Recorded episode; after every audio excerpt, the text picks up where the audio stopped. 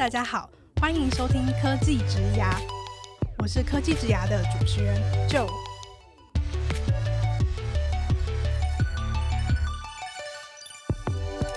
科技职涯是由 CakeResume 制作的广播节目，我们将会邀请在科技、数位等不同领域的工作者来分享他们的职牙故事和个人观点。一起来听听这些精彩的分享吧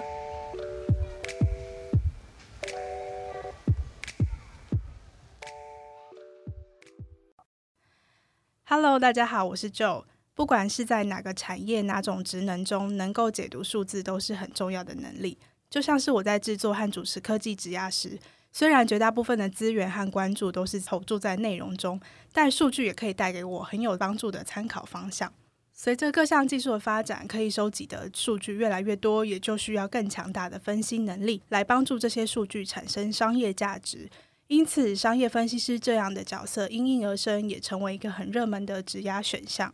今天科技职涯很开心可以邀请到目前在 Amazon 担任 Senior Business Intelligence Engineer 的 Henry 来跟我们分享商业分析这份工作的 insights，以及他在美国的求职经验。让我们欢迎他。Hello Henry。Hello，嗯、呃，科技职涯的观众，大家好，Joe，大家，Joe，你好，也跟听众朋友分享一下，Henry 同时也是台湾第一档专门以商业分析为主题的 Podcast 节目《商业分析眨眨眼》（BA Blink and Chat） 的主持人。如果大家对于 Henry 的经历以及 Side Project 有兴趣，欢迎先到单集简介中看看 Henry 的 CakeResume Profile。接下来呢，就想要请 Henry 先来跟我们分享你的工作。想问问，到底什么是 Business Intelligence Engineer 商业智能工程师呢？其实，商业智能工程师在台湾其实并不是一个非常常见的一个职缺名称。很多人会把它叫做可能是商业分析师，或是资料分析师，或是资料科学家等等。它是有点像是一个资料职缺的一个综合的名称。那它的英文叫做 Business Intelligence Engineer。那它其实是比较。是从 Amazon 这个公司出来的一个职缺啦，所以它其实可以代换成，比如说像商业分析师啊、资料分析师这种工作的内容。简单介绍它的工作是什么？我们可以想象说，就是因为其实现在很多的公司啊，可能是产品公司，或是网络公司，或是其实像传产，呃，很多时候都需要数据去做一些分析上的决策。商业分析师做事情其实是把数据导入到决策过程里面，比较算是传统的方式，其实是叫做用数据去了解情况。就是说，了解整个 business 啊，了解整个商业的一个发展状况。那这个英文叫做 data inform，这是一个比较透过数据去描绘现状的一个内容。我们会希望说，更多的时候是用数据去驱动决策。那它的英文叫做 data driven 或是 business data driven 的这样的方式。所以说，其实商业智能工程师或商业分析师其实就是在做这样的事情，让商业使用者，像是 PM 啊，或是行销经理、业务经理，透过数据。去了解整个 business 的现况之后呢，我们希望他们可以用数据去驱动他们的决策。这样的一个 function 跟职能在美国其实是非常常见的。它会放在不同的部门里面，比如说可能行销部门会有，财务部门也会有，然后产品部门也会有。那我就讲一下，就是我在 Amazon 做的事情的一个大概的方向。那我作为商业分析师、商业智能工程师，我主要是存在于产品部门。那产品部门可以分成几个方向，数据的驱动跟数据决策，可以简单以产品的周期作为一个不同的施力点。比如说，在产品发生之前，我们以科技之家这个 podcast 为例好了。就如果你想要有一个新的节目线，或者说加一个新的 feature，我们作为一个商业分析师，我们就可能想知道说，哎，这个 feature 出来之后，会不会有多少的使用者 adopt，就是采用，或者说可能多少人喜欢啊，或者说我们预测一下，说多少的客群是非常喜欢这个内容的。所以，我们可能就会做一些预测的工作，把这个市场的一个规模先把它做一个了解。这是在一个产品开始之前，分析师会做的工作。那产品上线之后，就比如说像科技啊，就是是一个非常好的节目嘛。那它有很多不同的内容在每，每周上线。那我们可能就会去想说，哎，那这个产品它到底每周的表现是怎么样？所以，商业分析师他做事情就是说，我们需要去用透过数据去帮助领导阶层啊，或是帮助像你作为主持人，或者是你作为内容的筹备者。你对于整个节目的健康状况，包含它的流量啊、它的观众的反应啊，这些数据是不是好的表现？那如果有突然的流量暴涨，或是流量突然跌很多，那是为什么？就是一个商业分析师他需要做的事情。最后的一个部分的话，你会想要知道说，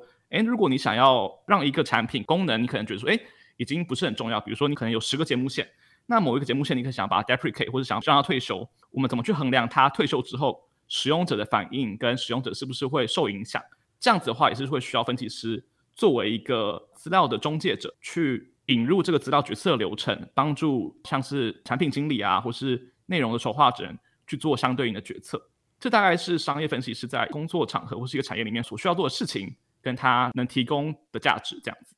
哇，非常感谢 Harry 用科技职涯来为我们的听众举例，相信这样子就变得平易近人很多。那我好奇 Harry，你本身的工作会有哪些的协作对象呢？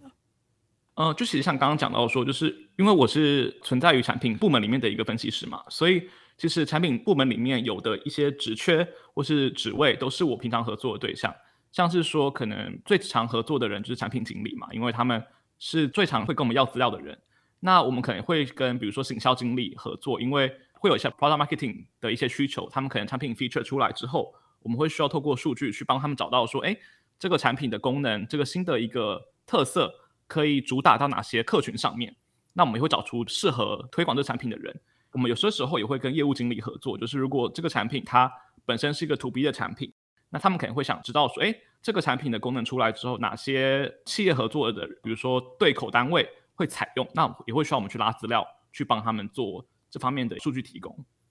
诶，那我想知道说，在这样的合作过程中，这些数据也都是你们身为商业分析师自己要去收集的吗？还是说这些协作对象他们也会提供一些呢？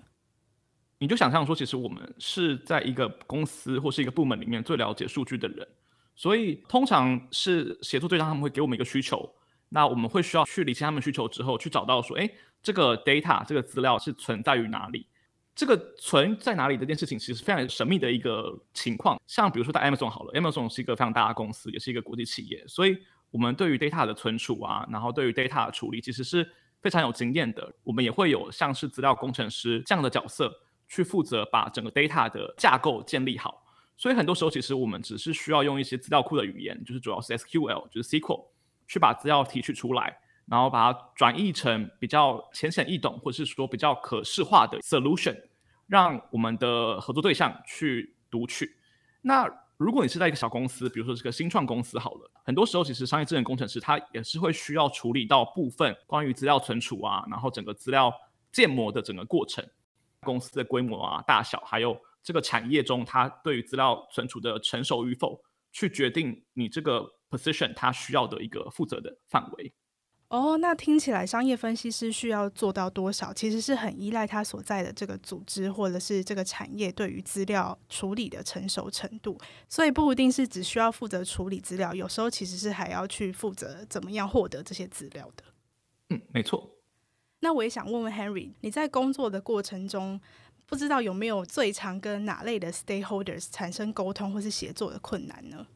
我觉得可以分为两个部分，就是第一个部分的话，我们会讲的是所谓垂直的沟通，就比如说我对我的老板，或者说我对于可能是领导阶层是一类型的沟通。那另外部分的话呢，是我跟水平阶层的，可能跟我同阶层的，或者说在同个组织里面没有上下关系的协作者，像是产品经理啊，或是行销经理等等，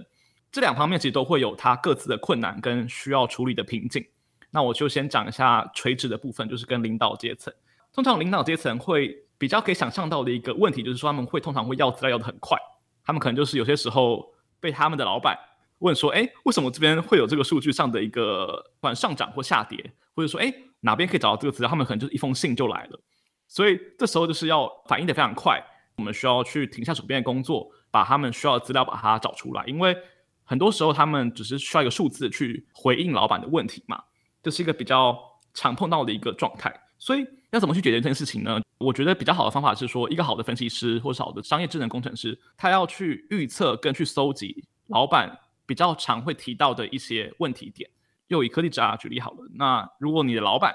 他们可能比如说去外面 pitch 啊，然后他可能想知道说，哎，到底平均来说科技职涯的一个收听量是多少？它就是个数据嘛，你可能会预期到说这是一个非常重要的一个指标，那你可能就会随时必须把它备在身边，或者说你可能要有个比较是自动化的解决方案，去把这个数据先存在一个地方，如果这个问题随时来，你可以随时去解决。所以很多时候其实我们是要去搜集这些需求，然后把它变成就是如果它的频率真的很高的话，我们会开始去做一些自动化，或者是说把它变成仪表板之类的，让那些人可以去所谓的自助式的解决，这是一个比较好的一个解决方法。那针对水平的部分的话呢，就是比如说一些产品经理啊，或者是说平辈啊，或者是说业务经理，他们的需求，很多时候其实是要去沟通跟理清他们的问题点到底是什么。很多时候他们想要问，比如说，哎，为什么这个情况会这样子？他们其实问的不一定是对的问题，他们可能是想要知道更多背后的原因啊什么的。这时候其实作为一个分析师，要做事情其实是要去沟通，说，哎，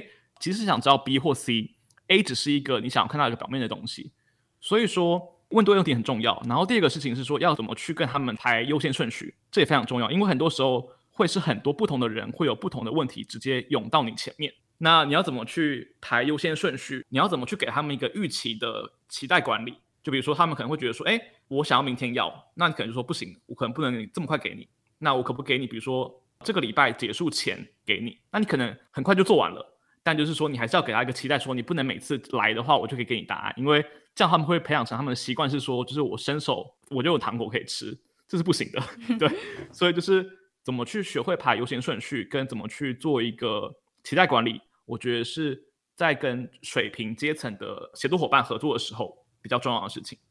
那除了管理来自 stakeholders 的需求以外，我也想问问 Henry，作为一位商业分析师，要如何创造自己的影响力，避免沦为不断输出，仅是帮助他人解决资料需求的资料分析 ATM 呢？这是一个很好的问题。然后我觉得这件事情也是我一直在学习怎么去避免让自己的工作只变成一个不断输出跟不断去回答问题的一个状态。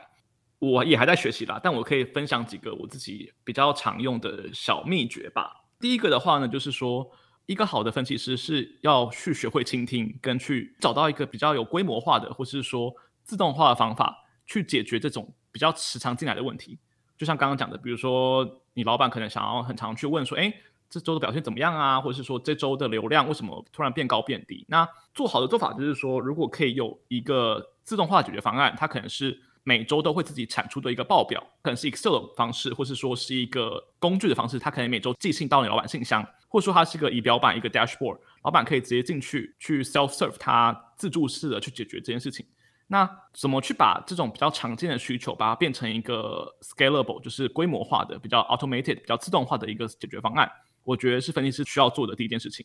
那第二件事情的话呢，我觉得是永远去问每一个问题之后的为什么。比如说好了，如果有个 PM 来问我说，哎，为什么这周的活跃使用者它降低了？那很多时候其实他要看到事情不只是一个答案而已，他可能想知道是说，那到底他哪一个产品的 feature 它诞生了，然后造成了这个使用者的行为不一样，或者是说有没有哪些趋势造成的改变，让这个使用者的活跃程度降低？所以很多时候其实是你要去想说，他背后到底是想要问什么东西，然后去。产生不同的一个解决方案，可能要有个架构的方式去解决。比如说啊，那是不是外部发生什么事情？是不是内部发生什么事情？是不是季节性的原因？是不是产品的哪些竞品出现等等的？所以说，很多时候我们是要把这个问题的深层的东西再继续往下看。这个往下看的方式呢，就是除了需要有一定程度的好奇心之外，也需要对于这整个产业啊，对整个呃领域是有一定的了解的。所以很多时候就是透过跟 PM 的不断沟通。去找出他们到底想要知道什么事情，我觉得是非常重要。然后你多做一步之后，你就可以把你的分析的广度跟深度拉开，你可以提供更全面的解决或者更全面的一个说法，然后让你的话语权更大，而不是只是沦为说哦，为什么降低，就只是说哦好，只是某个国家降低，That's all。很多时候你多想一步，就会让你的整个话语权或是整个主动性提高很多。那第三那个方法，我觉得其实是很好事情是说，因为分析师其实是最靠近数据的人嘛。那很多时候，其实我们会看到很多我们的协作者他们看不到的一个机会点。就比如说，如果这个产品经理他可能是负责美国市场好的，那可是其实我在看 data 的时候，我会看到，比如说日本市场，我看到比如说欧洲市场的表现状况。那我们就想说，哎，你都只管美国市场，那如果在看欧洲市场的时候，我发现到说，哎，欧洲市场跟美国市场表现有一个很明显的一个区隔。那这个区隔的来源是哪里？我们能不能透过我们做一些事情，去让欧洲市场可以赶上美国市场的表现？那这件事情就是我们的机会点嘛，所以这是 PM 他不会主动发现的，因为我们是靠近数据最近的人。我们发现之后，我们可以把它做成一个更深入的研究，然后把它 present 给相关的人看，他们就知道说，哦，真的是一个不错的发现，我们可以做什么事情去让整个 business 更好。这也是我觉得是一个增加主动性的一个方法。嗯我听完非常有感呢，尤其是你刚刚用科技夹举例，就让我 真的是有很多我工作的日常浮现在我的脑海中。比如说我自己其实也会对于几个重要的数字有比较频繁的追踪，然后我心里也会一直记得那个数字。我也会去探讨说，造成这个数字背后的原因是什么。有时候也会看到一些突然升起来的数字，或是突然降下的数字。虽然说他们可能不是我平常比较关注的几个大数据，可是如果看到它有明显的成长或是跌落的时候，我也会很好奇背后的原因。然后这个时候可能就是会找到一些新的可以发展的，不管是地区啊，或者是内容的方向。其实真的是完全就是呼应了你刚刚说的三点，我真的超级心有戚戚焉的。真的，真的，如果你对一个产品够近的话，其实因为像说你会跟着这个产品一起生活跟呼吸，所以很多时候你就是会知道它的 BMI 啊，它的 它的身高体重这种感觉，对，然后你就会知道说，就它可能忽高忽低到底是为什么。所以很多时候，其实作为一个分析师，或是对于一个数据比较敏感的人，就会知道，哎，到底哪些地方是可以进步的。我们就会叫它就是 needle mover 了，把这个针移来移去，然后就可以帮助这个产品成长更多这样子。说到心有戚戚焉呢，我这边也想要问 Henry 另外一个问题，因为我跟你一样都是商学院的背景，那我好奇你是怎么踏上商业分析这条路的呢？呃，我的大学是台湾大学国际企业学系嘛，那其实我们在整个四年的学习里面，其实或多或少会碰到一些数据分像分析的东西，像是统计啊，或者是说行销研究啊，或者什么消费者行为等等，很多时候其实我们是需要用数据去做一个专案，或者是说去帮助。可能一个企业去让它可以更好，或是说表现得更不错，这样子。那时候就是有发现到说自己对于一些数据的一些敏感程度是还不错的。正式的进入一个数据的领域，其实是我在嗯出社会的第一份工作。那时候我是在远传的 Friday 购物做算是数据分析的专员。我们需要去建构一个新的产品线。那我们需要做事情，其实是我们要去了解整个市场的需求，跟这个产品上线之后，我们怎么去。用不同的指标去衡量这个产品的成功与否，因为新产品很多时候其实是上面的领导阶层会好奇说：“哎，我们这么多成本投入这个产品之后，到底会带来什么样的好的效益，或带来什么样的价值嘛？对原本的产品或原本的产品线。”这个时候就是我跟我老板就必须讨论说：“哎，到底哪些数据的指标或是哪些维度，其实是可以体现说我们产品是表现得很好的？”从这时候我开始去。培养说怎么去，比如说进行数据买点啊，怎么去追踪，怎么去建构整个数据的模型，去帮助这个产品的呈现，可以在不同公司的组织面前有一个比较好的门面这样子。那这是我第一份工作的内容。那第二份工作呢，我是到了巨亨网，它是台湾的一个财经媒体，其实也是在做网站分析的工作。我开始大量接触到呃流量啊，然后比如说不同产品线，因为巨亨网有不同产品嘛，比如说新闻频道、基金频道、股票频道。那我们就会去看说，哎，不同的使用者在不同频道中的行为，他们的停留时间，他们的活跃程度有没有不同？我们要怎么去用比较数据驱动的方式，让他们可以成长跟增加更多的互动程度？所以那个时候开始慢慢累积出一些对于数据的直觉跟喜爱吧，才会踏上就读相关研究所啊，然后之后进到 Amazon 继续做相关类型的工作。诶，那我想问问你在数据分析专员的这个工作中，他所需要的，比如说建立模型啊，相关的程式语言的能力是怎么建立起来的呢？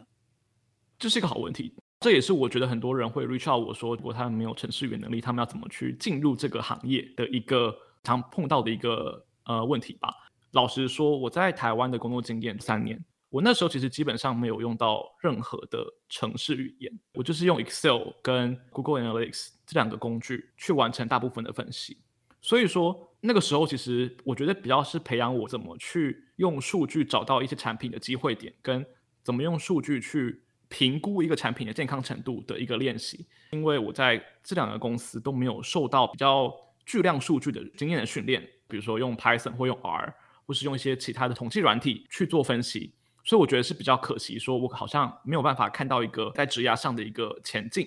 所以那时候才决定说我应该要来美国，因为美国的商业分析研究所它的设计上面比较像是手把手从一个数据小白给予你，比如说 R 或是 SQL 或是 Python 的能力，慢慢开始教你透过不同的模型的一些训练，让你可以去用这些你学到的技术去解决真实世界商业问题，所以那时候才会有动心起念说，哦，我应该要出国。才想要去把这方面能力做一个补强跟精进。哎，那我好奇，你到美国念了商业分析的研究所之后，然后在美国就业，你觉得这中间是有产学落差的吗？我觉得没有，我觉得这是美国商业分析研究所比较好的部分。整个课程的设计上面，它跟产业的接轨程度其实是非常好的。那我可以举个例子，就是说，因为我们是在商学里面嘛，我们有三个学期是一年的一个学制，那我们每一个学期其实都会。跟我学校所在地的企业，我学校是在明尼苏达大学，就是每一个学期都会有个合作的专案的机会，他们会提供很真实的数据给我们，然后我们就需要去比赛，或者是说我们要作为一个资料分析顾问，去帮助他们解决他们的问题，可能是从头，比如说理清问题、清理资料啊、搭建模型，最后给出一个很好的决策建议，这是一个学校有意识要培养我们做的事情。在出社会之前，在找工作的时候，其实我们都已经。有这样的一个经验跟洗礼吧，就是说美国产业现状啊，或者说对于美国他们对于数据的一个期待的技能要求是什么，我们都会有个基本的了解。讲到另外一个可以补充的事情是说，因为我们学校是商学院嘛，然后我们学校其实有很多的校友，他们其实非常愿意回学校贡献他们在业界的经验，所以其实我们有类似董事会的概念，很多校友他们可能做到，比如说呃 manager 或是说一个 team 的 director，他们会回来当董事成员，他们会跟教授坐下来开会说，哎。你们现在应该要教学生哪些，比如 A、B、C 技能？每一个学年的一个课程的设计都是很贴合现在产业最需要的技术跟人才的，让我们学生的能力跟技巧，还有我们的软实力等等，都是最贴合产业需要的人。所以，其实我觉得这是我在美国看到觉得还蛮不错的办学的一个教育方式吧。嗯，很有趣诶。所以其实学校跟产业配合的是非常密切，可以让学生很清楚的知道说他们未来要做这一行，他们需要什么样的能力，而且在学校就可以培养起来。嗯，没错。那以你个人的经验来说，如果想要在美国找到一份商业分析师的工作，有什么你觉得特别重要的求职技巧可以跟我们的听众分享的吗？我可以分享大概两个部分，它是一个非常 general 的一个建议，因为。有太多，比如说求职上的技能啊，或是诀窍，其实都是需要个人去摸索跟去自己去掌握的。我相信网络上有很多资料在分享这一块东西，但我就分享两个比较是心态面的一个部分。大家可以先想一想，在你真正踏上美国整个求职旅程的时候，可以把自己准备起来。第一个，我觉得事情是说，你要非常清楚的知道自己要什么东西，跟你自己的目标在哪里。那为什么这样说呢？因为以我经验来说，我在台湾看到整个分析的市场，跟在美国看到的市场其实是有很大的不同，跟对于整个分析人才的需求，其实也是有很大的差异的。在美国，其实有很多不同的分析的职缺，跟不同的产业其实会有不同的能力需求。就比如说我们有传产啊，然后可能有行销产业啊，然后有财经产业啊，然后有科技公司。不同的公司里面其实也会有不同的资料的 title 或职缺，像是资料科学家啊、分析师啊、工程师啊，或者说行销分析师、产品分析师等等。所以很多时候你要去想说，你自己的技能其实只能符合到某一部分的职缺，所以你不能期待说像台湾一样，就是说一份履历它可能是投所有职缺都是可以接受你的。你必须要知道自己的技能点，跟你自己过去的经验，过去在台湾可能工作啊、实习的一些累积，到底可以把你放在美国市场哪一个位置？就你必须非常清楚知道你自己的位置是什么，不要去太过于贬低自己，也不要太高估自己，去做一些你可能根本做不到的事情。要透过比如说去看每个工作的职缺的内容，就是 K Resume 有很多的不同的职缺嘛，所以很多时候其实可以去看一下工作到底有哪些细项，他们要的技能是不是你刚好有的。或者说这个产业的内容是你喜欢的，或者说你过去的经验其实是可以作为一个可移转的技能应用到这个领域里面的，去做好这样的功课，以免你可能不 match 的情况这样子。所以我觉得非常重要的事情要了解自己，跟知道自己到底在这个市场中的位置是什么。透过可能看不同的 job description，去跟不同人聊天，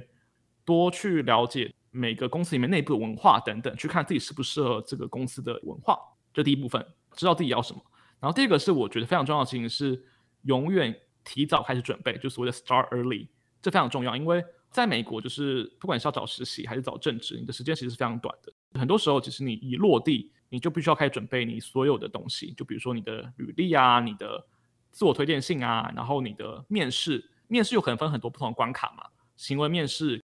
技术面试、资料的挑战题等等。你知道这些不同的关卡之后，你怎么去把自己准备好去面对这些关卡？所以很多时候你要提早去准备，比如说你去做时间管理，去规划说好，我可能这个月我就是专心把履历修好，修好之后我可以前往到下一步，把我的资料技能做好。资料技能做好之后，下一步可能是练习面试，跟练习可能怎么去做 networking 等等的。所以提早开始，不要把所有的准备工作都挤到最后一个月，不然就会很崩溃。所以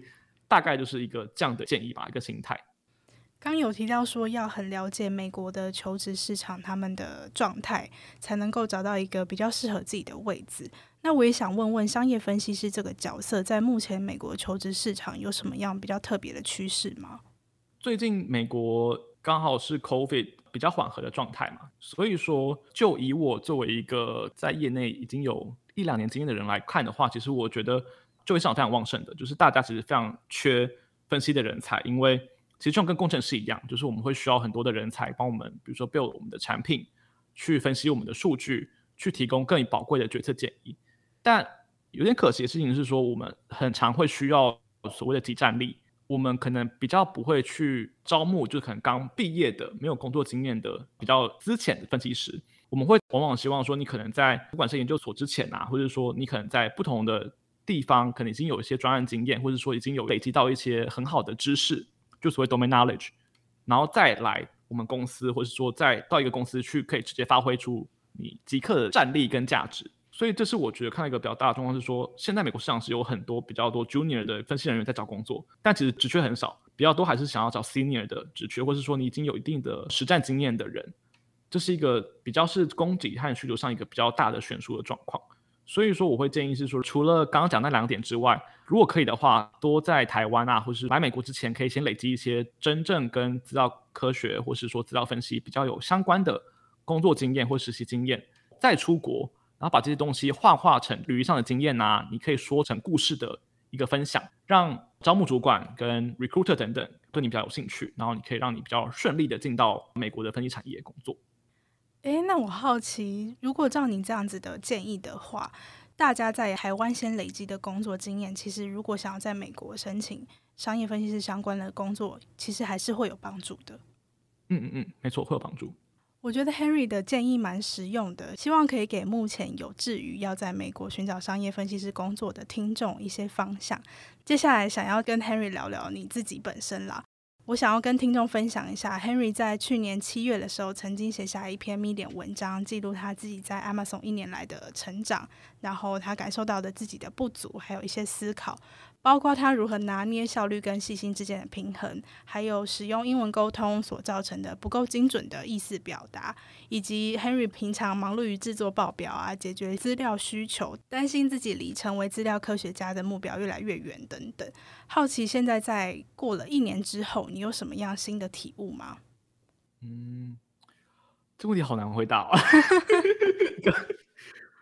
就你读的是一年前的文章嘛，然后那时候其实是在 Amazon 工作一年之后的一些感悟跟觉得自己的不足。其实那时候写完那篇文章之后，我觉得我自己的心态也是有些转变，就是说很多时候其实我在追求的事情是，比如说我很想要转成资料科学家，或者是说我在审视自己的工作时候，发现说有些无聊的部分，或者是说比较有一些琐碎的事情的时候，我会主动去跟我的主管去做讨论关于职涯的部分。那那时候其实就有比较好的理清，是说好。其实我在这组已经一年的时间了，然后我已经有争取到一些可能跟不同协作者的一些信任之后，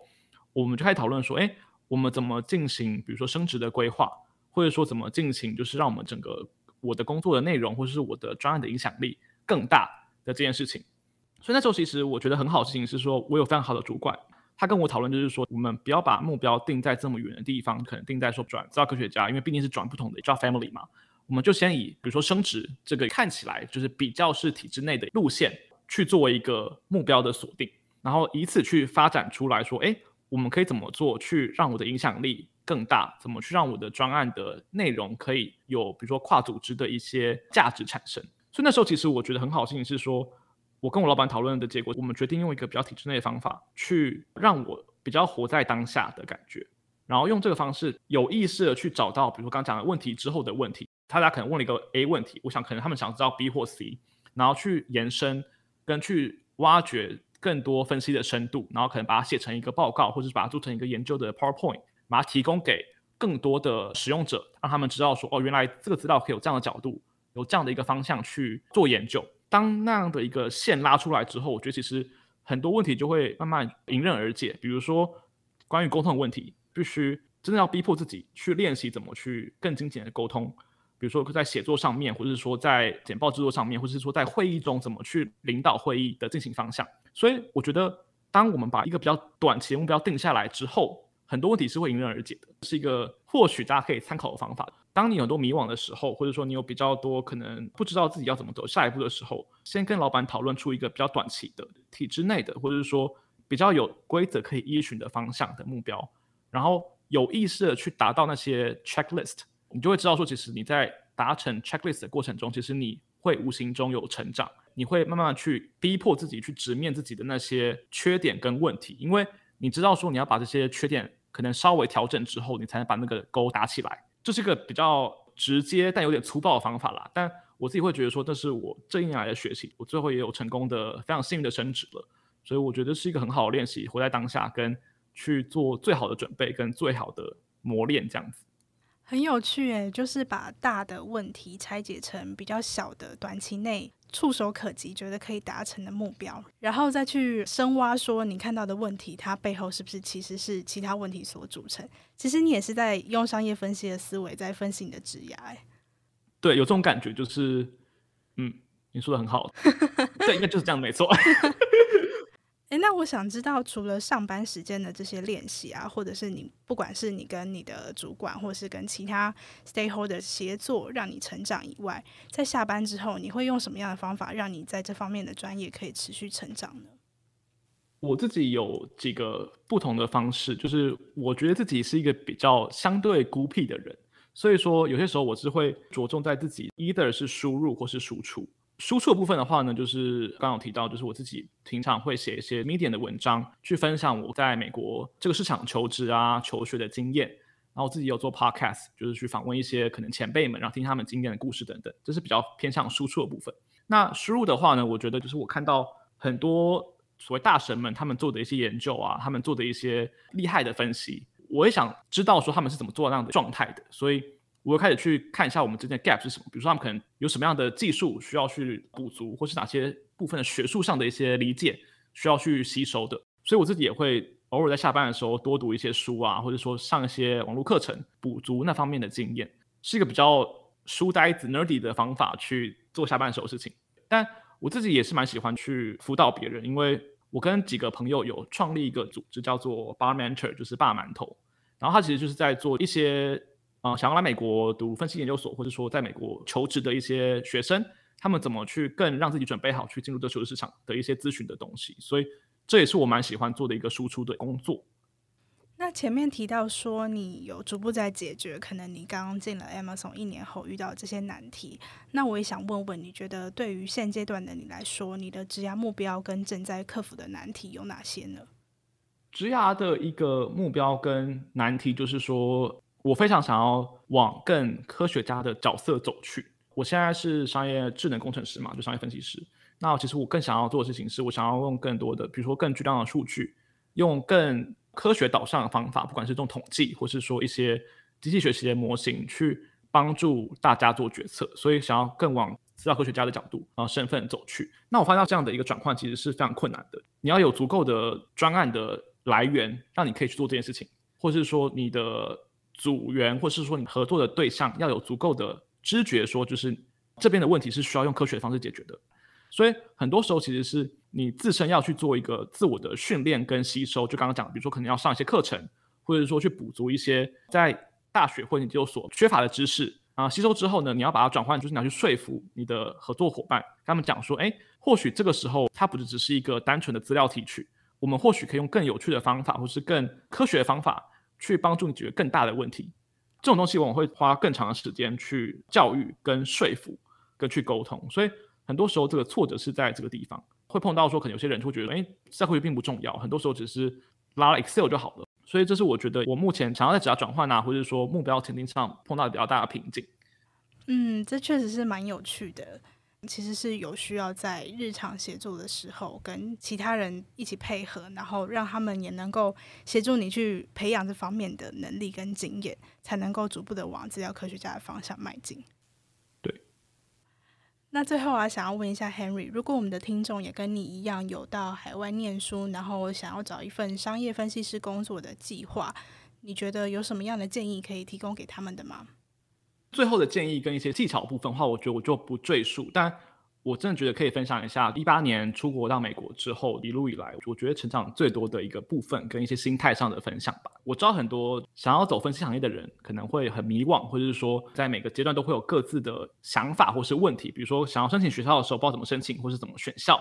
那选完校之后呢，申请到学校之后，进到美国或是进到比如说欧洲的学校里面，就会想说，哎，我怎么找工作？找到工作之后呢，又会有新的烦恼出现。所以很多时候其实。在每一个点的时候，就是尽自己最大的可能，把你想要做的事情做好。就是刚刚讲，比如说知道自己是谁，跟提早做好准备，把每个当下都准备好之后，也不要因为你得到一个可能小初步的成功，比如说你可能申请到学校，或者说你找到一个好工作，就过度的开心或是不开心。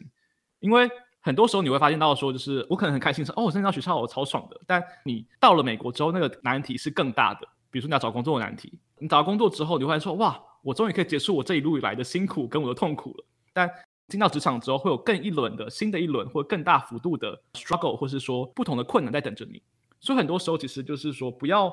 因为每一次的小成功就太过的开心，而是要去想说怎么去把每一步都走得扎实，不断的去吸收学习，跟不断的稳定的输出自己的一些想法啊，然后自己的技能点，让别人可以看到。很多人也会想说，哎，那是不是比如说我可能现在已经到了，就比如资深的分析师，我会不会没有迷惘，或者说我可能就是人生胜利组之类的？其实也不全然是，就像刚刚讲的，我还是有很多的迷惘跟困惑，去想说我怎么去达到我接下来想要的那个目标。那它可能会是更模糊的，更没有方向可以探索的，更没有比如说某一个人在网络上写一个 Medium 文章，我可以去查说我要怎么去做这件事情的，可能是没有的，因为不同的阶段之后，每个人的一个人生啊，或是每个人的一个选择会更多样。很多时候其实更不能就是用比较 general 的方式跟你讲说，哎，你只要准备 A B C D E，你就可以找到工作，找到一个好的学校。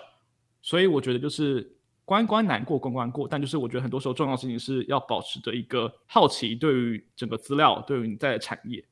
然后保持一个很稳定的呼吸跟生活的步调，去追求你想要追求的。永远要知道自己是谁，跟自己目标是什么。了解自己的价值、技能、想要追求的东西，然后也了解你的战场。对于每个成功跟失败都不要太执着，就可以让你可能在这份职涯可以走得比较平稳、比较长久，然后自己的心情也会比较好。那今天呢，很谢谢 Henry 跟我们交流了很多跟商业分析这份工作有关的技能、美国职场的观察，以及他自己对于职涯长期广泛的思考，真的非常的有意思。如果大家想要持续 follow Henry 在商业分析的分享，可以在单集简介中的 Cake Resume Profile 找到 Henry 的 Podcast 节目《商业分析眨眨眼》以及他的 Medium。尤其是对于前往美国就读商业分析硕士有兴趣的朋友，推荐大家到 Henry 的 Medium 去看看那些很详尽的分享。欢迎追踪我的 Podcast 跟我的 Medium，然后我也会努力更新的。我们一起努力更新。那今天谢谢大家的收听，接下来科技之涯 Talent Connect 会为大家带来更多有趣的内容。如果你喜欢我们的 Podcast，欢迎订阅、追踪和分享，也欢迎到科技之涯的 IG Cake Resume Podcast 和我分享你的想法。我是 Joe，大家下次见，拜拜，拜拜。